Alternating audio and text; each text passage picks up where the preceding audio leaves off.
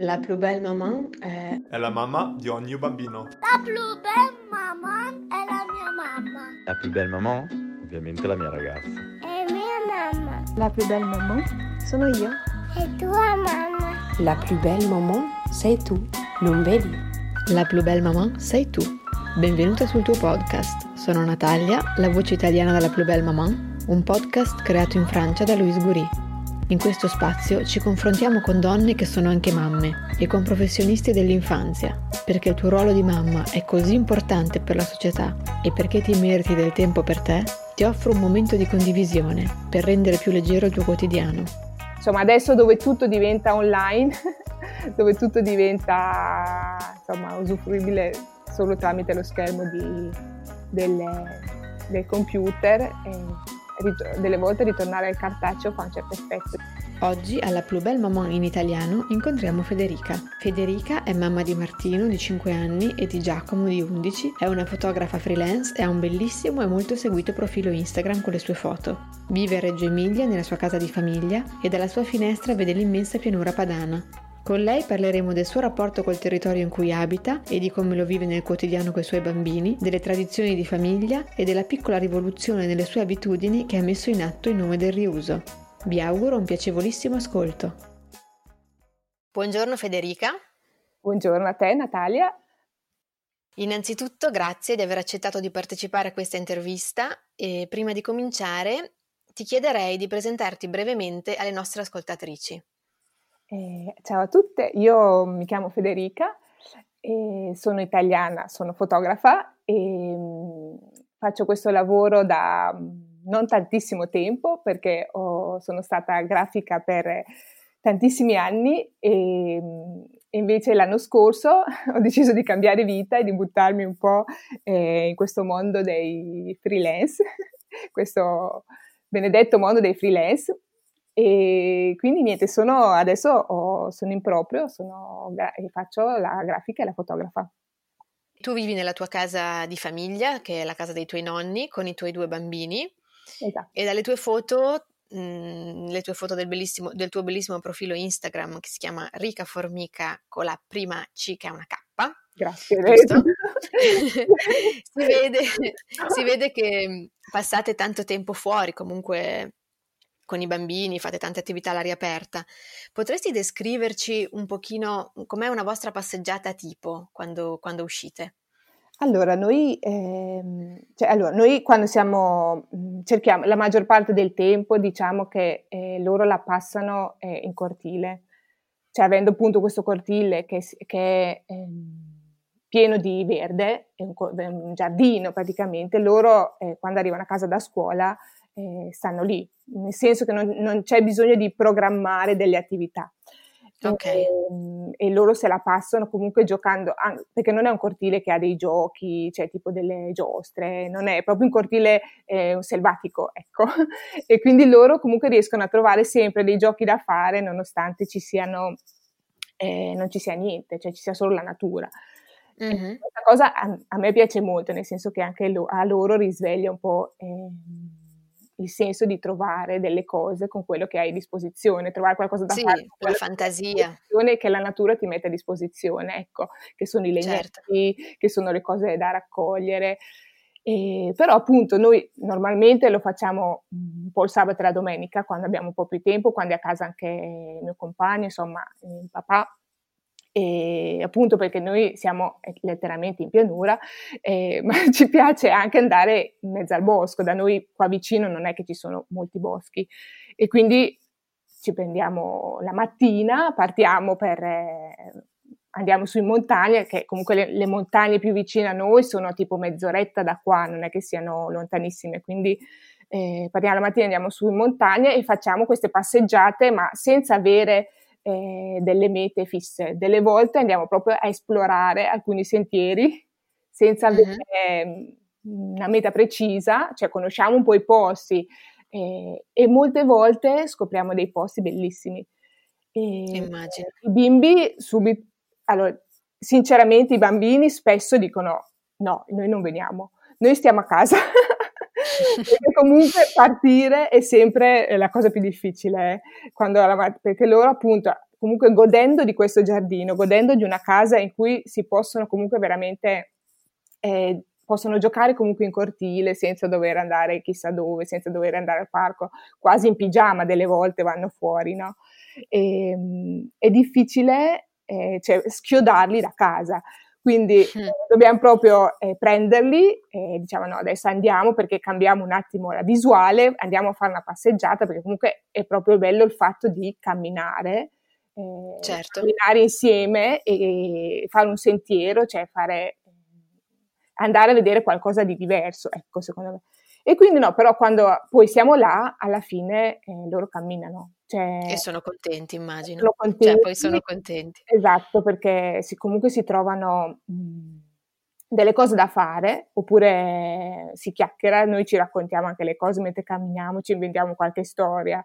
Eh, ci vuole un po' una scusa anche per, perché spesso molti mi chiedono ma eh, mio figlio non cammina, cioè quando sono piccoli è difficile invogliarli a camminare perché si stancano presto, perché semmai non, appunto, non hanno voglia, non vedono nessun gioco, oppure eh, ma quando arriviamo le solite storie che semmai hanno eh, i bambini piccoli.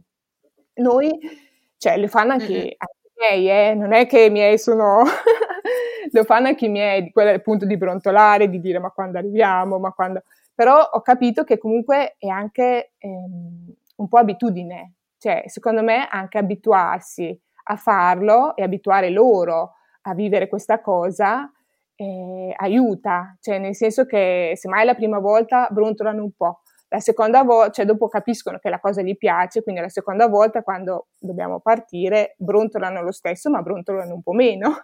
e quando certo. siamo là capisco, perché si ricordano che comunque è una cosa bella e, e sì, appunto, secondo me è proprio l'abitudine a farlo.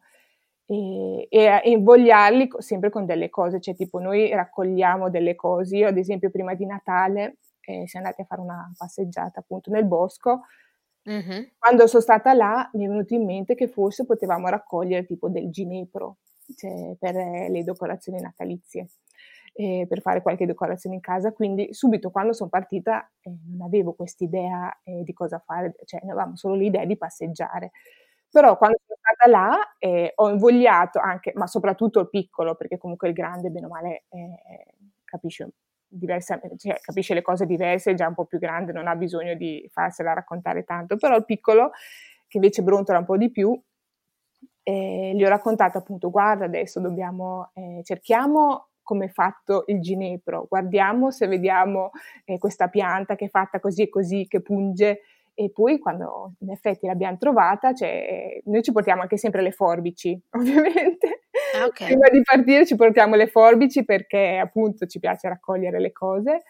E, e, quindi lui è stato, cioè, si è invogliato comunque a cercare questa cosa, a capire come era fatta questa pianta, eh, a capire perché pungeva, a stare attenti quando l'abbiamo raccolta, perché insomma poi era molto orgoglioso perché, quando l'abbiamo trovata, perché appunto coinvolto in questa cosa della ricerca, è diventata una specie di, di, di caccia a, a, caccia al tesoro a questa pianta, ecco, senza certo. aver bisogno di raccontare chissà quali storie, però comunque lo coinvolgi, cioè siamo riusciti, sono riuscita, siamo riusciti a coinvolgerlo in questa, in questa ricerca e, e, coinvolgerlo soprattutto nella passeggiata, perché poi mentre chiacchieri queste cose cammini e vai avanti e quindi eh, è un po', insomma, è un po' una scusa, ecco, però funziona, cioè almeno con, con i miei funziona.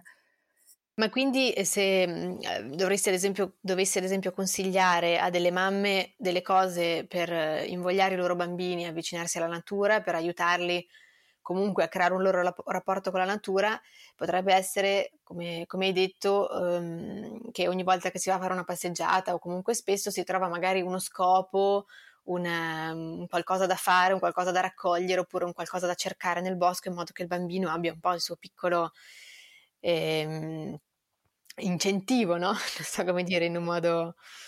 E quindi anche, è anche un modo per insegnargli delle cose, no? Imparare magari a riconoscere una pianta, a vedere mhmm, determinati funghi o cose che si possono trovare nel bosco. Sì, secondo me è proprio un modo per...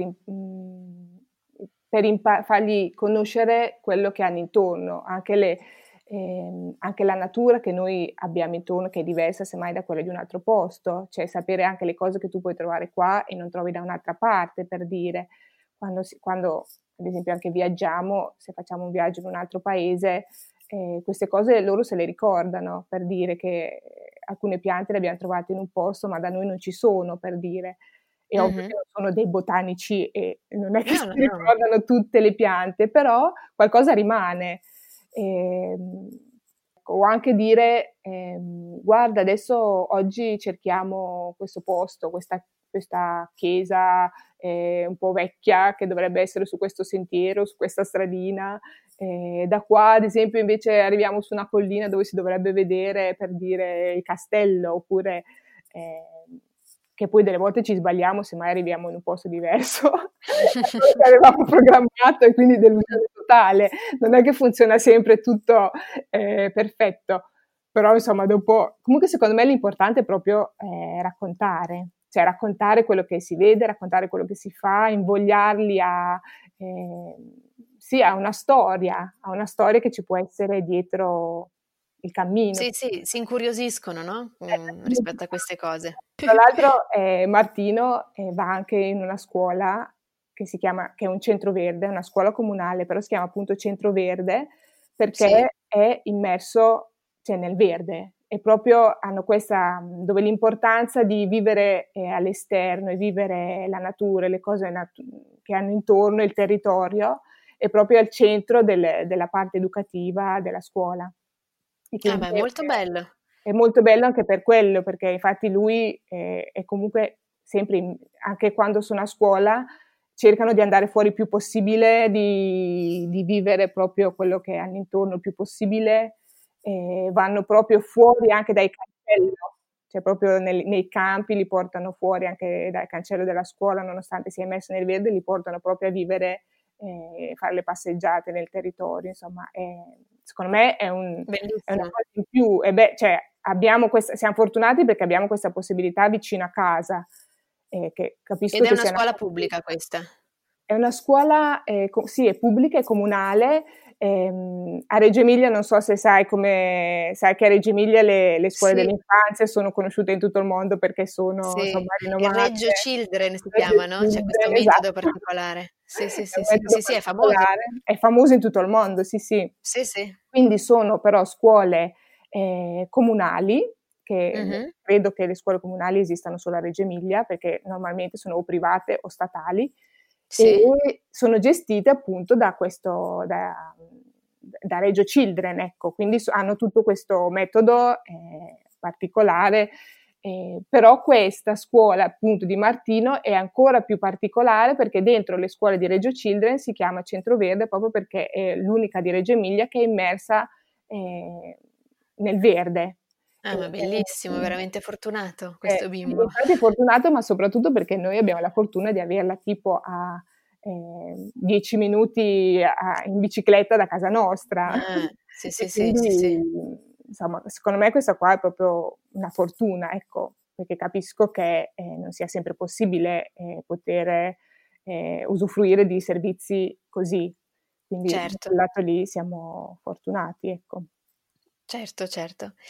Ehm, adesso ti chiederei qualcosa riguardo al fascino che hanno certi luoghi eh, su di te. Questo, mhmm, questo fascino traspare dal tuo lavoro e dalla descrizione delle tue fotografie. Che importanza hanno per te questi posti in cui si respira il passato, magari abbandonati? Cosa ti trasmettono? Eh, io sono sempre stata un po' affascinata da, mhmm, me lo sono chiesto tante volte, anch'io, eh, questa cosa del perché io sia così affascinata da questi posti un po' sgarrupati, un po' vecchi, abbandonati, che delle volte, insomma, anche i miei familiari mi guardano e mi dicono, boh, ma come mai? E quindi anch'io me lo chiedo spesso. E pensandoci, io mhmm, sono attratta da tutto quello che ha avuto una storia che può essere che noi non conosciamo, secondo me, uh-huh. e, e, ha avuto una storia che io mi posso immaginare, perché eh, io mi, quando sono in un posto eh, anche diroccato, brutto, eh, penso sempre a chi ha vissuto lì, perché qualcuno semmai ha vissuto lì, qualcuno ha usufruito di quelle cose, di quell'oggetto che ha una... E quindi io mi immagino eh, che possa essere stato amato da qualcun altro, non so, è una, un concetto un po' strano. eh, molto bello. Però a me, mh, mm, a me attraggono tantissimo queste cose proprio perché io mi immergo, io sono capace di, di una volta ho trovato una fotografia su, su, un sito, non mi ricordo, da qualche parte, di, un, di una merceria che era qua nel mio paese e mm-hmm.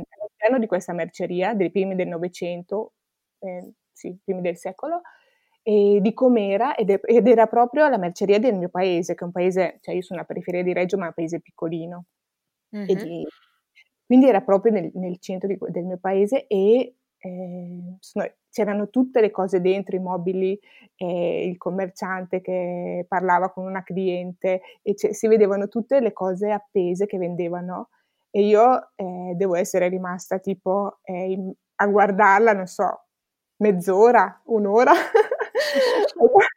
E mi chiedevo ma ed ero ero emozionata. E quindi mi chiedevo ma cos'è che mi fa emozionare così tanto nel vedere una foto vecchia eh, di persone che poi non conoscevo, però era un posto che io conoscevo, che adesso non esiste più perché è totalmente cambiato, però era certo. qua vicino a me e io dicevo, ma io, cioè il mio più grande desiderio sarebbe buttarmi dentro questa foto e andare a vivere quel momento perché eh, il mio più grande desiderio sarebbe andare nel passato con la macchina fotografica mia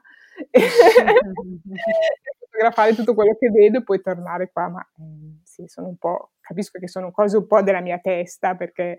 Eh, non, però sì, è proprio il fascino della storia e di quello che c'è stato e di quello che...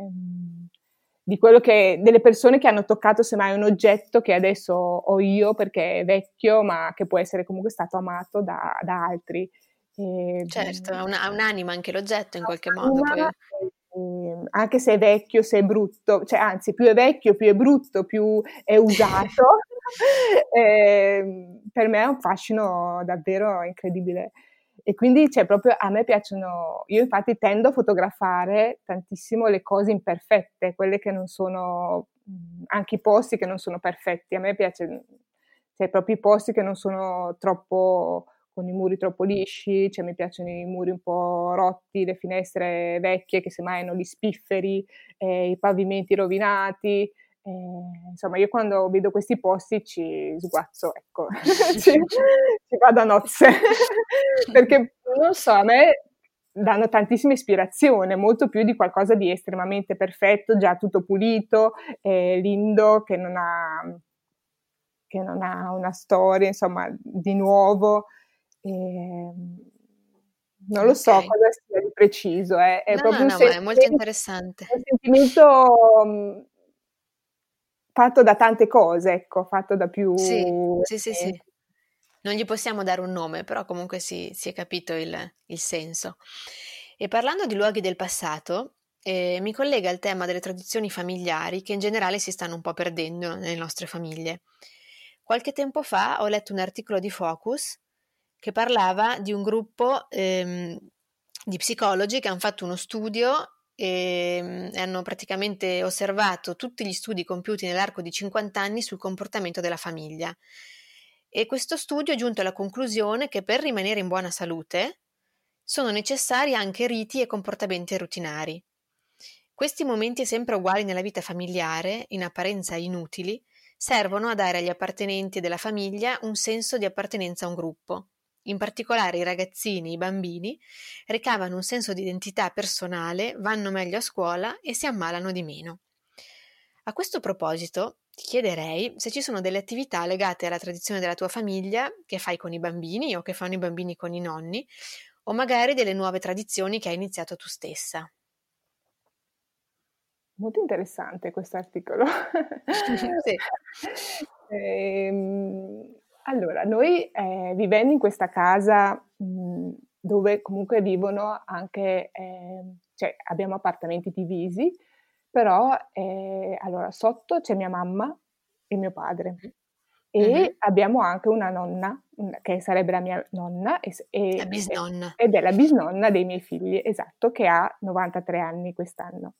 Mm-hmm. E, eh, però è super in forma, quindi è proprio una, è una risorsa per tutta la famiglia, perché comunque è, è super attiva, nel senso che lei è proprio il cuore della insomma il cuore di quello che è tutto anche eh, la cucina, per dire, eh, io non amo molto cucinare, cioè per dire in casa mia eh, cucina mio compagno e ehm, io quando c'è, esatto, io il minimo indispensabile per sopravvivere. Però invece eh, mia nonna ha questa fortissima passione appunto per le tradizioni, eh, la cucina che è stata tramandata anche dalla sua famiglia. E, ehm, e, lo, i miei figli comunque ogni volta che devono venire in casa, praticamente eh, la casa è strutturata in modo che loro comunque passano sempre davanti alla cucina di mia nonna. E uh-huh. quindi ci sono eh, un sacco di riti poi che, che insomma... Eh, che, che, che, funzionano, che forse noi, e io ad esempio adesso pensandoci, eh, cioè, semmai uno non ci, non ci, bada, però adesso che mi ci fai pensare, in effetti loro sono molto abituati a, eh, anche a vivere con lei, insomma, come se fosse parte di una nostra famiglia allargata, ecco. Per dire, noi ad esempio eh, pranziamo eh, in casa mia, di solito no, faccio da mangiare io a mezzogiorno, però eh, quando è ora di prendere il caffè, ad esempio andiamo sempre, andiamo sempre o da mia mamma o da mia nonna per dire, quindi questo è proprio un, un rito quotidiano, per dire, ehm, che praticamente dobbiamo scendere le scale e siamo giù, insomma, e i, i miei figli sono abituati al fatto che loro comunque vanno, cioè loro non prendono il caffè ovviamente, però c'è questo momento in cui si va eh, giù, si saluta i nonni, si fanno due chiacchiere, ci si parla su, su, come va la giornata, insomma, e comunque un, mi rendo conto che sia comunque un rito ormai anche per loro. E, ehm, certo. E poi eh, loro appunto eh, con i nonni fanno mm, anche il, il, fatto di vivere il cortile, eh, di insegnare più che la, mm, semmai la cucina forse perché eh, non stanno tanto a fare delle ricette eh, con mia nonna, eh, stanno più con mio papà nel, nel, cortile che gli insegna comunque tutte le cose della, dei contadini per dire eh, gli insegna come funziona la vite, la vigna, quando bisogna potarla, tutte delle cose che eh, loro vivono e lui gli racconta e, e comunque eh, ormai sono anche un rito per loro perché anche Martino viene a casa da scuola, già, mi chiede ma c'è già, ma c'è il nonno se vai in cortile che sta facendo delle cose che io lo posso aiutare, quindi per lui ormai è come un rito questa cosa, quindi eh, ci sono proprio delle, delle, quotidianità, cioè più che delle cose specifiche, ci sono delle quotidianità che semmai sì. eh, non, noi non, non, non, ci pensiamo perché le viviamo appunto come una cosa eh, normale, però capisco che in effetti loro sono abituati a eh, vivere una famiglia un po' più allargata. Che, Beh, è una ricchezza questa che ormai purtroppo non, pochi si possono permettere o comunque hanno magari una famiglia dei nonni così attenti, no? Con eh, come infatti... tuo papà che gli insegna le cose, è una ricchezza incredibile per, per il bimbo perché poi sono cose che si ricorderà sempre. Infatti lui semi.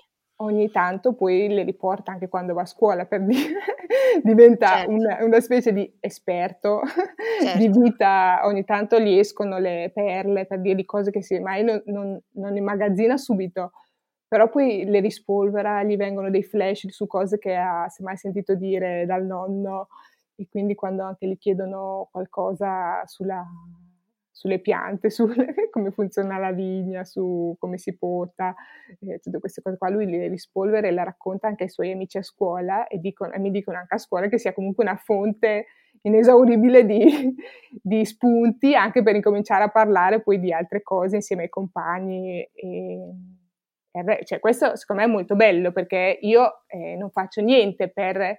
Eh, sì, sì. cioè io non faccio niente per, non faccio nessuna fatica nel senso per educarli a questa cosa, però loro la vivono proprio come un loro quotidiano e, e mi piace, insomma, è proprio una ricchezza che vedo, che vedo ogni giorno, ecco. E adesso tu sì, che perché... mi, ci hai fatto pensare con questo articolo che mi stavi leggendo, e ehm, loro in effetti non si ammalano mai. ecco. mi è scappato da ridere perché no, no, ma, no, no, eh, loro si ammalano veramente pochissimo, che io non so se sia eh, il fatto che stanno molto spesso fuori e quindi anche, anche. Bene. Però, sono sicuramente le, le, due, le, due, cose insieme, oltre a altre, però sono dei fattori che comunque influenzano anche. Sarà anche fortuna, no? cioè, non so se sia proprio sì. Dunque, sarà, però no. in effetti loro eh, stanno, cioè, si, si, ammalano veramente pochissimo. E forse questo. Sì, sì. È molto bello questa cosa che il fatto solo di essere immersi appunto in questa realtà un po' familiare di tradizioni senza fare particolari sforzi gli permetta comunque di, di avere una ricchezza in più che tanti bambini che vivono appunto lontani dai nonni o magari non in un contesto così eh, che favorisce queste cose, no? un contesto un po' naturale, purtroppo le perdono per forza di cose, vivendo in appartamento, in città, ci sono tante cose che si fa fatica proprio a, a insegnare ai bambini, a, a, farli vedere, insomma. Sì, perché poi insomma, devi un po' avere il contatto proprio con le cose vere, insomma, Sicuramente. poter toccare anche un filo d'erba, una foglia, sì. cioè sì. proprio anche usare tutti i cinque sensi è importantissimo secondo me. Sì. E senti, sempre parlando del tuo stile di vita, io so che sei molto attenta all'impatto delle tue azioni sull'ambiente e alla tematica del riuso. Ci racconteresti un po' le buone pratiche che hai adottato? Allora, io le cose principali che poi faccio sono mm, intanto guardare giorno per giorno eh, se posso stare attenta alle, ad alcune cose, ecco, eh, e non sentirmi arrivata appunto se dico, ah beh, perché io ho eliminato la plastica qua e qua e qua, insomma, adesso basta. No, secondo me sono proprio scelte che ogni giorno noi cerchiamo di compiere cerchiamo di migliorare. E, ehm, noi per dire, eh, abbiamo sempre una cosa che facciamo da anni è eh, non comprare più le bottiglie di plastica, eh, quelle proprio dell'acqua. Mm-hmm. Prendiamo, noi ci facciamo arrivare, c'è il camioncino che ci porta l'acqua in vetro e riprende i vuoti a rendere. Per dire, okay. viene ogni, set, ogni, due settimane, lui fa il giro e questa cosa eh, noi la facciamo da, da un po', insomma è la cosa che facciamo da più anni ed è quella che comunque ci permette di eh, eliminare molta plastica già da lì. Però ovviamente anche quando io vado al supermercato cerco di eh, comprare non cose confezionate dove ci sia la plastica e comunque sempre un'attenzione che ogni giorno devo guardare perché insomma non è sempre semplice trovare cose che non siano eh, imballate di 100.000 sì. cose, sì, sì, strati di plastica su plastica, quindi è sempre una ricerca, cioè oggi prendo questa cosa che ha un po' meno plastica di quella che semmai prendevo ieri, però eh, perché è vero che la plastica si ricicla e, e noi cerchiamo appunto anche, cioè vabbè, a tutta la raccolta porta a porta, tutto il differenziato che ovviamente facciamo, però eh, bisogna proprio cercare di usarne meno e di comprarne meno. Quindi un'altra cosa è il fatto appunto anche le verdure noi le prendiamo semmai dall'ortolano quando riusciamo, quando passa, che anche questo qua, anche lui passa da casa nostra eh, una volta a settimana e mh, mm, ci dà la roba sfusa perché io vado giù con le mie borsine di tela e mm. le metto lì per dire frutta e verdura. Un'altra cosa eh, sono i saponi solidi. Noi da qualche mese siamo passati ad usare, eh, non prendere più le confezioni di plastica per lo shampoo, per il bagno schiuma e sapone per le mani e usiamo eh, tutto solido.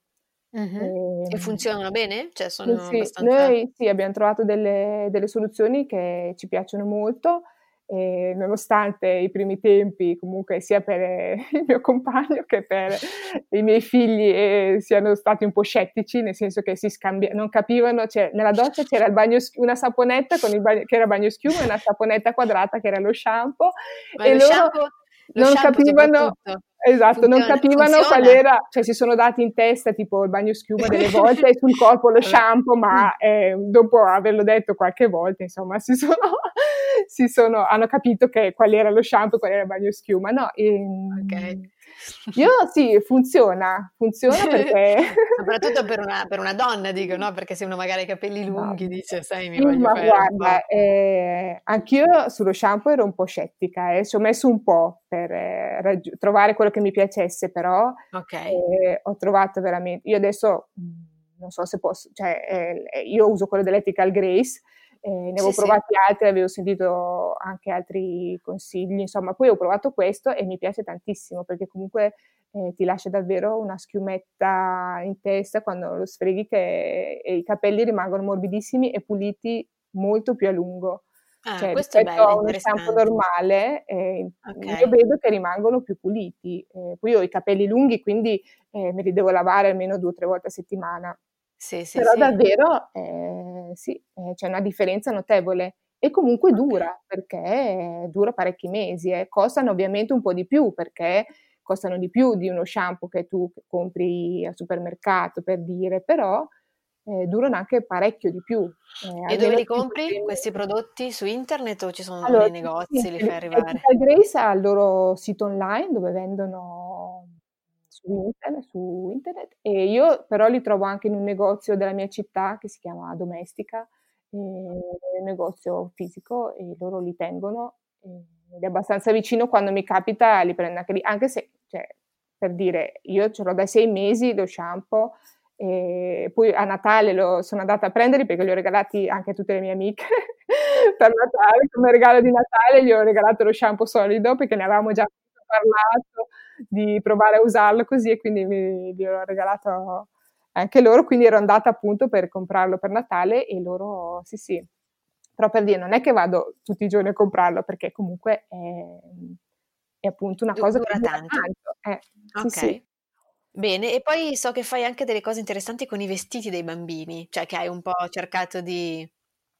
Un'altra cosa appunto che per me è importantissima è appunto quello di, di, dei vestiti, sia dei bambini che miei, Mhm. perché allora innanzitutto eh, compro meno. È già quello. e questa cosa qua secondo me è molto importante, comprare meno e comprare meglio, Sì. perché appunto eh, io ho smesso gradatamente, specifico gradatamente, non da un giorno all'altro, di comprare nelle catene di fast fashion. Eh, Quando, quello, quello è una bella sfida. Eh. una bella eh, bella, infatti anch'io non sono riuscita a dire basta, dall'oggi al domani dico, cioè basta, non compro più lì, perché Sì. è, è impossibile, cioè non, non ci riesci. Io proprio mi sono accorta che e, e anche qui è proprio un percorso, cioè nel senso io adesso eh, semmai mi, mi può capitare eh, per dire se ho bisogno di un, di un, paio di pantaloni per i miei figli, di, di, quelli della tuta, che per dire so che li romperanno in due secondi, in due mesi, però insomma mi servono per andare all'asilo, per andare a fare delle cose eh, in montagna, perché mi serve della roba vecchia che si sguasti subito, insomma uh-huh. è un pensiero diverso, mai li prendo, però è proprio, cioè prima di entrare innanzitutto non c'entro più nei negozi e cerco di non andare nei siti online dove andavo spessissimo prima sui loro siti online uh-huh. e quindi eh, già quello lì è diversivo, cioè nel senso che sei molto meno invogliata a comprare. Sì. Eh, perché quando ci sei dentro guardi e dici oh guarda costa po- questo qua è bellissimo però costa poco. Costano ta- troppo poco esatto per, per resistere. Talmente poco eh. e costano, sono talmente, ci sono delle cose talmente carine delle volte sì, sì, dici, sì possano esistere. Quindi il primo passo è non entrare nei loro siti sicuramente. E poi appunto proprio eh, pensare e dire ma eh, cioè io compro questa cosa che si sguasta eh, dopo due volte che la lavi si sforma io sì effettivamente i pantaloni che compro del fast fashion vengono, sono sempre venuti buchi nelle ginocchia dopo pochissimo tempo anche che li avevo comprati quindi dici ok e poi, insomma, io ho guardato questo documentario che forse molti già conosceranno, che si chiama mh, The True Cost. Mm-hmm, sì, e, credo di averlo visto anch'io. Esatto, che parla appunto di tutti, dell'impatto della moda, eh, soprattutto il fast fashion, sul pianeta. Mm-hmm. E quindi, insomma, da quando ho guardato quel documentario, un po' eh, ti viene da pensare molto su quello che tu vai a comprare, perché appunto noi... Eh, Pri- la prima cosa che possiamo fare appunto per eh, combattere questi effetti è non comprare queste cose. e quindi ti viene davvero da pensarci due volte dopo prima di, di decidere se comprare una cosa o no, anche che costi poco.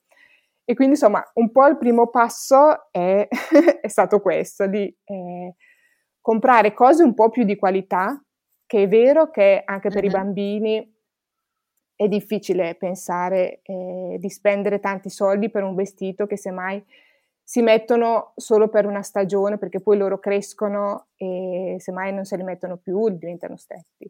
Sì. Eh, ma quello che faccio io è, eh, ad esempio, io compro eh, nei negozi che so che sono certificati, che vendono cose organiche, semmai usano cotone organico oppure usano la lana e non il poliestere, non è, uh-huh. insomma anche fare attenzione ai materiali e alle certificazioni eh, dei negozi in cui compro sì. Eh, io cerco di comprare nei saldi, sì. quando comunque anche eh, se mai i vestiti che costano di più sono scontati, sono molto scontati, quindi costano quasi eh, prezzi accessibili, comunque prezzi che sono quasi simili a quelli delle fast fashion, sì. però comunque compri un buon prodotto, cioè compri una, della roba di qualità e che sai che eh, ha una certa attenzione anche all'ambiente e a quello che sono i diritti dei lavoratori, soprattutto perché delle volte non, non si può pensare anche solo all'ambiente, bisogna vedere anche le condizioni di lavoro delle, delle persone che lavorano per, il, per, la moda, ecco.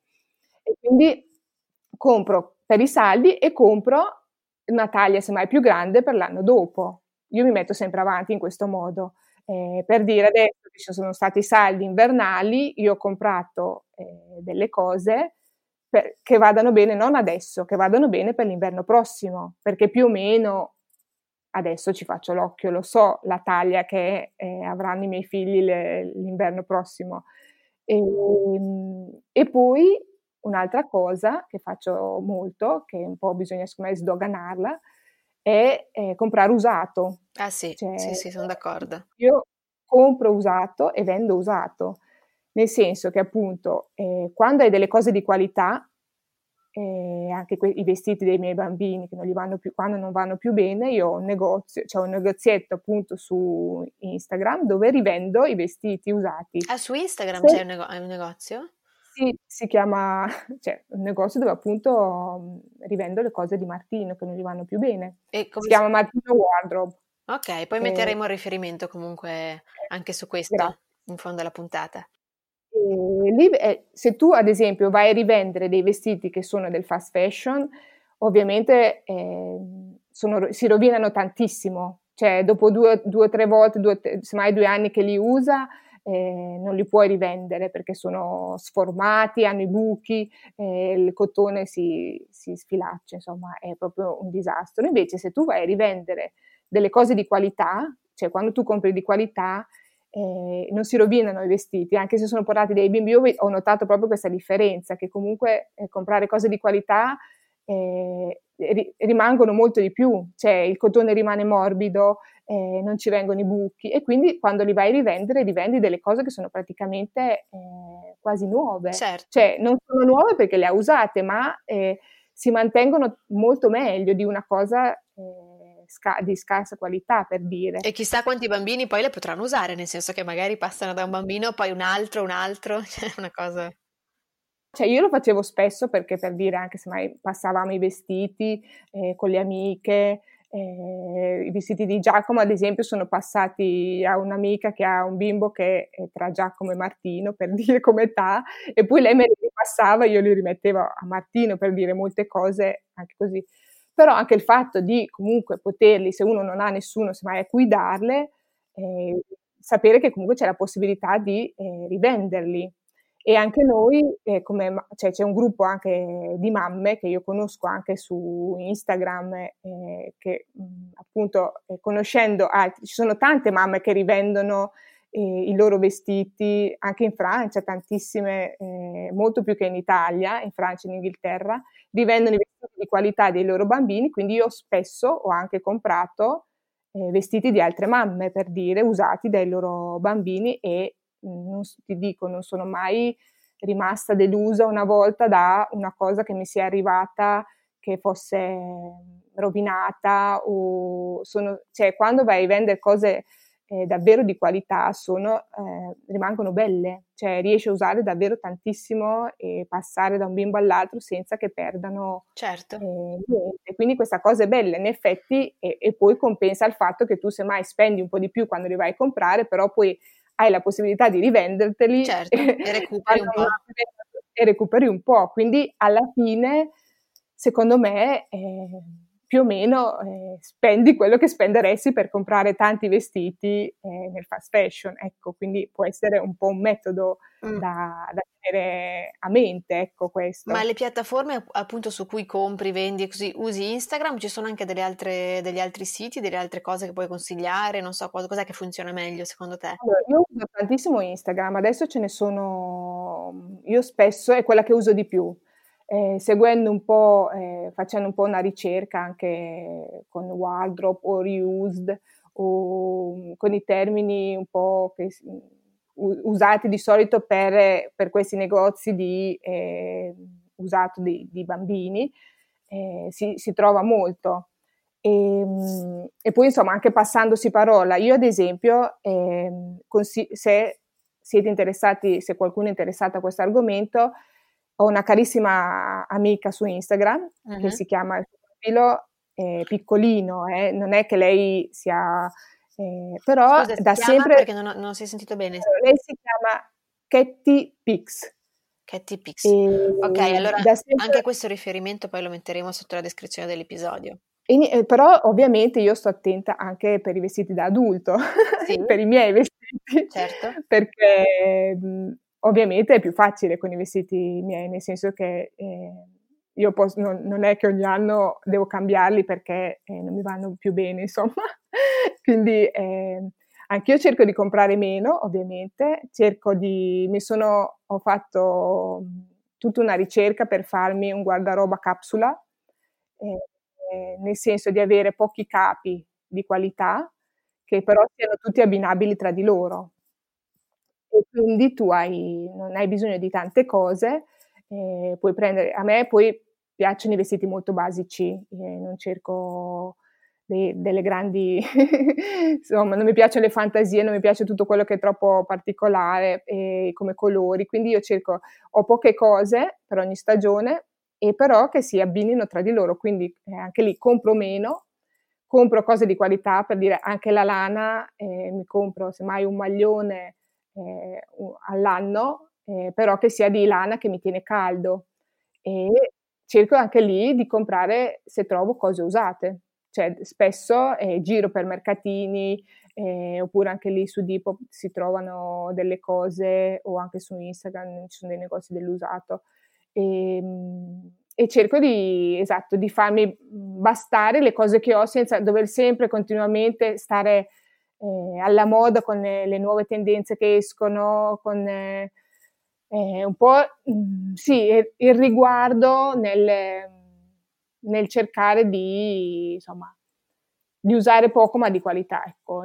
E diventa più facile, immagino, anche vestirsi la mattina in questo modo, perché se tutto, se tutto va bene e lo scopo è proprio quello di, tu ti potresti, quando è tutto abbinabile con tutto, tu potresti andare nella, nel tuo armadio la mattina. A occhi chiusi. Eh, buio, al buio, prendi fuori le cose che ti capitano, spesso poi, però sai che stanno sempre bene con le altre, ecco. quindi, poi insomma, io avevo fatto anche una consulenza di armocromia e quindi ah, so, so quelli sono i colori che mi stanno meglio e i vestiti, le forme dei vestiti che mi stanno meglio per la forma del, del mio corpo, per dire. Uh-huh. E, e, quindi cioè, io uso solo certi, semmai colori, ho eliminato tutta una serie di cose che so già che non mi stanno bene, e, ma anche, anche questo è tutta una cosa è tutto un percorso che ho fatto pian piano, ovviamente. Eh. Beh, Però devo dire che è un lavoro eh, ma la, la, parte in cui ho eliminato tutto mi è piaciuta molto, cioè la parte in cui ho eliminato tutto il superfluo, quello che se non mi mettevo, eh, tutto quello che eh, era lì da anni, che semmai non, non mi piaceva più, non mi andava più bene, appunto non mi stava bene, ho eliminato. Sono rimasta con pochissime cose adesso nell'armadio e quindi c'è anche più gusto, semmai, nella ricerca quando cerchi qualcosa per dire eh, di nuovo, per, tra virgolette. Ma, ma, la domanda che mi sorge spontanea, poi questa, non so, se mh, mhmm, capisco tutto e trovo che sia molto interessante e anche liberatorio, no? Avere poche cose, ma da un punto di vista proprio femminile, non ti manca un po' il fatto appunto, sai, di avere il vestito nuovo, cioè la cosa diversa, il vestito nuovo da mettere eh, particolare, che comunque con, con, un discorso di questo tipo è un po' difficile da, da conciliare, no? Ma io poi il vestito nuovo semmai me lo compro, per, però per dire semmai non me ne compro dieci. Ok. Cioè me, me ne compro uno, me ne compro due, cioè non è che sono, ehm, cioè non è che mi vesto di saio. No, no, no, cioè. no eh, anch'io, cioè proprio eh, a me piace, anche a me tantissimo comprarmi delle cose nuove per dire, però eh, c'è, c'è, proprio mh, mhmm, più gusto nella ricerca, cioè sto, quando eh, invece di prendere subito la prima cosa che vedo, eh, guardo, eh, guardo se quel colore lì potrebbe essere abbinabile con, oppure guardo di non averne semmai già un altro di, un, di uno stesso colore, oppure guardo semmai vedo un negozio vintage che ha una cosa che semmai costa poco e che è vintage, è riusato, è usato, eh, però mi piace, me la prendo, cioè non è che, eh, però appunto mhmm, sto un po' più attenta, se mai guardo il materiale di cui è fatto, se vedo che è una cosa di poliestere non me la prendo. Eh, per dire se, cosa, se, è usato ok è, è, è, diverso perché semmai gli usati anche degli anni 80 70 erano fatti tutti di poliestere negli anni 80 è arrivato il poliestere ha invaso tutto ma è molto bello quello che hai detto sulla, mhmm, sull'appunto l'importanza che acquisisce la ricerca della cosa, perché appunto dare, avere, dare del tempo alla ricerca, a osservare le cose, a quello che potrebbe essere meglio, dà valore poi all'oggetto che compri e poi l'oggetto che compri ha un sapore diverso rispetto a una cosa che vai, ti compri in un secondo e poi ti metti, no? Eh, eh esatto, Quindi... è proprio questo. Secondo me acquista anche più valore e te lo sei anche un po' più sudato, come si suona, cioè l'oggetto che compri dici effettivamente, cioè io spesso a me capitava eh, tempo fa quando compravo molte più cose per dire ehm, che sì avevo delle cose poi eh, non, cioè poi capivo che alla fine semmai avevo preso una cosa che non mi stava bene che non mi sarei più messa perché comunque ero presa dall'impulso l'avevo comprata ma effettivamente non, cioè, mi ha dato soddisfazione nell'immediato quando l'ho comprato, ovviamente, il bello di ricevere ah, il pacco a casa, eh, di aprirlo, tutto quanto, però poi eh, a lungo andare mi ha soddisfatto poco, nel senso che eh, non è una cosa che sono riuscita a utilizzare tanto, eh, semmai non mi tiene caldo perché è un maglione che non era proprio di lana, e quindi a lungo andare insoddisfatta e questa cosa mi frustrava tantissimo eh, perché poi appunto ti ritrovi nell'armadio con tan- tante robe che poi io volevo, non le volevo, cioè le volevo, dopo le ho date via o eh, le ho date alle amiche, insomma. E quindi invece adesso mi rendo conto che appunto c'è proprio, eh, quando compro una cosa, eh, riesco a godermela proprio di più anche nel, solo, a parte l'immediato che c'è sempre, il gusto di avere una cosa nuova, però avendo questa ricerca dietro si, cioè, ho dei vestiti adesso nell'armadio che mi vorrei mettere sempre. cioè, sì, sì. ogni occasione sarebbe buona per metterselo, perché comunque mi sta bene il mio colore, eh, semmai è una cosa che è pensata appunto che, mh, per abbinarsi ad altri, c'è una ricerca del materiale, quindi poi comunque ti cade meglio, perché ovviamente se hanno più di qualità c'è anche una ricerca nella struttura. Sì, sì, e, certo. E quindi quella cosa lì a lunga, subito forse no, però a lungo andare dà molta più soddisfazione, secondo me, e anche proprio dedicare del tempo. È vero che sì, devi dedicarci più tempo, eh beh, cioè certo. ti porta via del tempo, devi avere un po' più tempo e avere voglia appunto di, eh, di dedicare del tempo a questa ricerca, perché prima io facevo appunto, era molto più immediato, guardavo sul sito se c'erano delle novità che mi piacevano, cliccavi nel carrello, tac tac tac, mettevi dentro, cioè ovvio che eh, non guardavi tanto, ecco, e bisogna proprio avere voglia anche di, di dedicarci del tempo, che capisco che mh, con i ritmi che abbiamo oggi forse è spesso difficile. Ecco. Eh, è difficile, ma non è impossibile. Credo che sentirti raccontare queste cose farà venire voglia a un sacco di ascoltatrici comunque di, se non altro, mettere un po' in discussione il modo che abbiamo di, di comprare e di guardare a, alla moda e all'abbigliamento. Come... Un'altra, stavo dimenticando sì. che un'altra ragazza che mh, mhmm, è molto brava molto autorevole su quanto riguarda gli argomenti come la moda sostenibile, le buone pratiche, ehm, si chiama, che io seguo sempre, sì. con piacere, è Camilla eh, Mendini, okay. si chiama lei, Carotilla, conosciuta come Carotilla su Instagram, però lei ha anche un canale YouTube mm-hmm. eh, dove fa questi video su, anche sulle sue ricerche sulla moda sostenibile, beauty sostenibile, eh, il suo armadio, i materiali, e, ehm, e su YouTube penso che è Camilla Mendini anche su YouTube. Ok, perfetto. Poi lasceremo mai Mettiamo i riferimenti sì. poi, è molto interessante, secondo me anche lei è, è una delle voci più autorevoli appunto in questo campo della moda sostenibile. Ok, Quindi, grazie mille. Benissimo. E come ultima domanda vorrei approfittare invece del tuo spiccato gusto per i colori e arredamenti e ti chiederei se hai qualche rivista o sito ispirante da consigliare alle nostre ascoltatrici che vogliono portare un po' di novità e senso, e senso estetico nelle loro case. allora, io eh, collaboro anche con eh, questa rivista eh, indipendente, nata da poco, eh, chiama Slow Home, Slow Living, e, um, che appunto parla di, di questa cultura, cioè non parla, espress- non, non parla solo di arredamento nello specifico, parla appunto di questo modo di vivere un po' slow, eh, però eh, che adesso insomma se ne parla su tanti canali, è una cosa che vedo molto eh, in voga, però è una rivista cartacea, quindi è una una collaborazione tra donne, uh-huh. e sono messe insieme, e, capitanate da, da Sara Tognetti, eh, che appunto ha avuto l'idea di crearla e di metterla in pratica, riunendo anche tutte noi.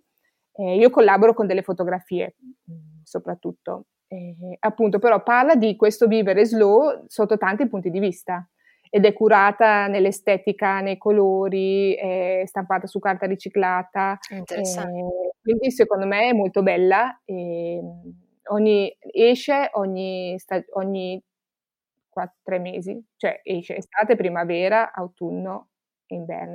Ogni stagione eh, esce un numero. E, e il prossimo sarà quello della primavera, che credo uscirà tra marzo e aprile e dove si trova? Su internet o c'è bisogno abbonarsi? C'è il sito, eh, quando si possono prendere le varie copie e anche gli arretrati, se non sono esauriti. E ogni, quando esce le, si prenota la propria copia come negozio online, insomma. Okay. Eh, non è ancora possibile fare l'abbonamento, eh, non è possibile questa cosa, però si può, insomma, oppure seguire appunto anche su Instagram, c'è la pagina Slow Slow Living che dà tutti gli aggiornamenti sul nuovo uscito, insomma, e su anche sugli articoli, su, su anche modi, insomma, c'è anche modo di parlare di questi argomenti anche sulla pagina, ecco, di quello che... Però la rivista cartacea, secondo me, è, insomma, adesso dove tutto diventa online, dove tutto diventa, insomma, usufruibile solo tramite lo schermo di, delle, del computer e rit- delle volte ritornare al cartaceo fa un certo effetto, cioè ritornare a sfogliare una rivista eh, è bello, ecco, nonostante certo. è vero sia la carta, si consumi carta e tutto quanto, però insomma anche lì cerchiamo un po' di stare attenti usando la carta riciclata, usando... Eh, però è bello, è bello toccare con mano. E, sì, anche lì comunque c'è tutta una ricerca nella grafica, nell'estetica, eh, nelle fotografie che si usano nei testi, molto bella secondo me. E io la consiglio e altre non, in questo momento non me ne vengono in mente. perché Beh, se, sì. se, poi te ne vengono in mente dopo, comunque li esatto. mettiamo nei riferimenti per le nostre ascoltatrici, sempre sotto la descrizione dell'episodio. Benissimo, eh, grazie. E prima di concludere l'intervista, ti chiediamo, cara Federica, di dirci la tua citazione preferita. Allora, la mia citazione preferita è um, una citazione di Paolo Coelho, che è uno scrittore, non uno dei miei preferiti, devo dirlo. non è uno dei miei scrittori preferiti, ma questa citazione sua mi è sempre piaciuta tantissimo, che educa i tuoi occhi, sono stati creati per scorgere al di là di ciò che pensi. E secondo me racchiude un po' tutto quello che, insomma, che educare alla bellezza di, insomma, di quello che ci circonda, ecco. E mi è sempre piaciuta molto. Tra l'altro l'ho messa anche come sul mio sito, credo, come parte, parte integrante di quello che voglio un po' dire, racchiudendo in poche parole quello che voglio spiegare delle volte, che è difficile, ecco, racchiudere in poche righe. Grazie mille Federica. No, grazie a te, è stato piacere. Spero che sia stato utile. Assolutamente, grazie. Se ti è piaciuto questo episodio, ti propongo di abbonarti al podcast e di mettere 5 stelline su iTunes. Queste stelline permetteranno alla Plus Belle Maman in italiano di arrivare lontano. Ti invito anche a seguirci su Instagram, il profilo è la maman e a visitare il sito internet www.laplusbellemaman.com.